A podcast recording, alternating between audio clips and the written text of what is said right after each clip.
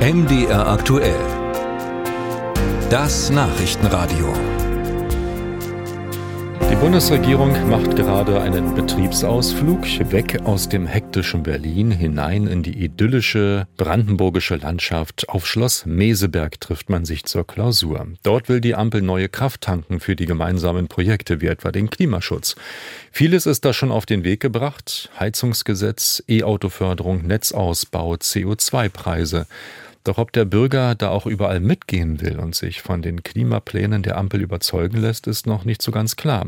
Zumal eine wichtige soziale Abfederung bislang fehlt. Das Klimageld. Dazu gleich Fragen an einen Experten des BUND, der einen eindringlichen Brief an die Bundesregierung geschrieben hat. Zuvor erklärt Immo Hesse, was es mit dem Klimageld genau auf sich hat. Klimaschädliches Heizen und Tanken wird von Jahr zu Jahr teurer. Das hatte schon die Koalition aus SPD und CDU beschlossen. Im Gegenzug wollte die Ampelregierung an jeden Bürger ein Klimageld auszahlen. Funktionieren soll der Mechanismus so. Der Staat verteuert den Ausstoß von klimaschädlichem CO2 und gibt einen Teil der Einnahmen an die Bürger zurück. Und zwar allen genau gleich viel. Denn statistisch gesehen stoßen Menschen mehr CO2 aus, je mehr Geld sie haben, etwa durch Flugreisen, größere Autos und Wohnungen. Es fände eine Umverteilung von oben nach unten statt, und die wäre sozial gerecht. Doch die Umsetzung lässt weiter auf sich warten. Rein technisch gesehen kann der Bund kein Geld an alle Bürger auszahlen. Diese Möglichkeit müsste noch geschaffen werden. Und die Einnahmen aus der CO2-Bepreisung sind inzwischen anderweitig verplant. Darüber haben wir mit Arne Fellermann gesprochen. Er ist bei der Umweltorganisation BUND der Abteilungsleiter Klimaschutz. Herr Fellermann, aus Ihrer Sicht, wie ernst meint es die Ampel mit dem Klimageld? Ich glaube, dass es nicht in diesem Jahr kommen wird. Dazu braucht es auch einen politischen Prozess, sobald das System da ist, das dann auch ans Laufen zu bringen. Ich glaube, dass es mindestens 2024 wird. Ich hoffe sehr und ich glaube auch daran, dass es diese Legislaturperiode noch kommen wird, weil es ja auch ein zentrales Versprechen der Ampelregierung und der Parteien ist, worauf sie sich auch schon im Koalitionsvertrag geeinigt haben. Mhm. Der BUND hat jetzt zusammen mit anderen gesellschaftlichen Gruppen einen äh, Brief geschrieben an die Bundesregierung, wo sie genau diesen Druck anmahnt, dass das Klimageld jetzt doch umgesetzt ähm, gehört. Ähm, was merken Sie, bewirkt das schon etwas oder ist da Ruhe? Das politische Berlin, das läuft ja gerade erst wieder warm.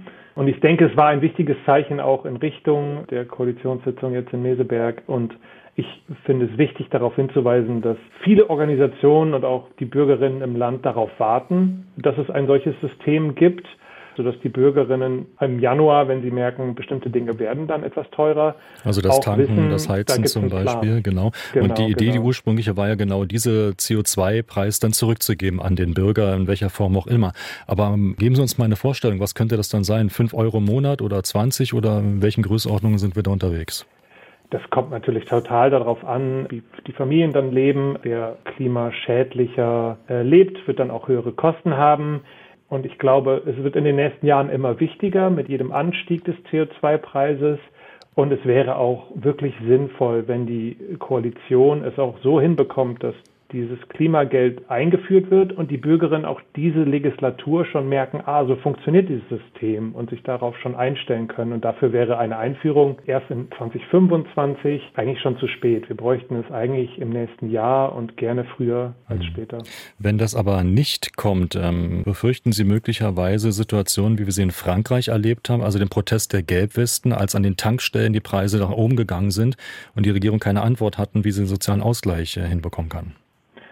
Ich glaube, grundsätzlich ist es genau die Frage, die Sie jetzt gestellt haben, nämlich die Frage nach Antworten auf Maßnahmen für den Klimaschutz. Es ist wichtig, dass den Bürgerinnen das Gefühl gegeben wird und das Gefühl auch stimmt, dass nicht alles einfach teurer wird für den Klimaschutz, sondern dass Klimaschutz auch gleichzeitig einen Balance in der, in der Gesellschaft bietet und dass nicht alles einfach teurer wird, sondern dass da auch auf Rückzahlungen, auf Ausgleiche, auf Förderungen geachtet wird und Aktuell gibt es kein System des Ausgleiches für Klimaschutzabgaben. Wir hätten gedacht, dass es eigentlich auch schon bald hätte stehen können, weil dafür gab es eigentlich auch viele Konzepte. Man könnte das über Krankenversicherungsdaten oder auch andere Systeme von Registrierung von Bürgerinnen machen. Aber dahinter stehen halt auch Fragen wie Datenschutz. Sind diese Informationen eigentlich den Behörden so zur Verfügung? Das dauert jetzt schon ein bisschen lang.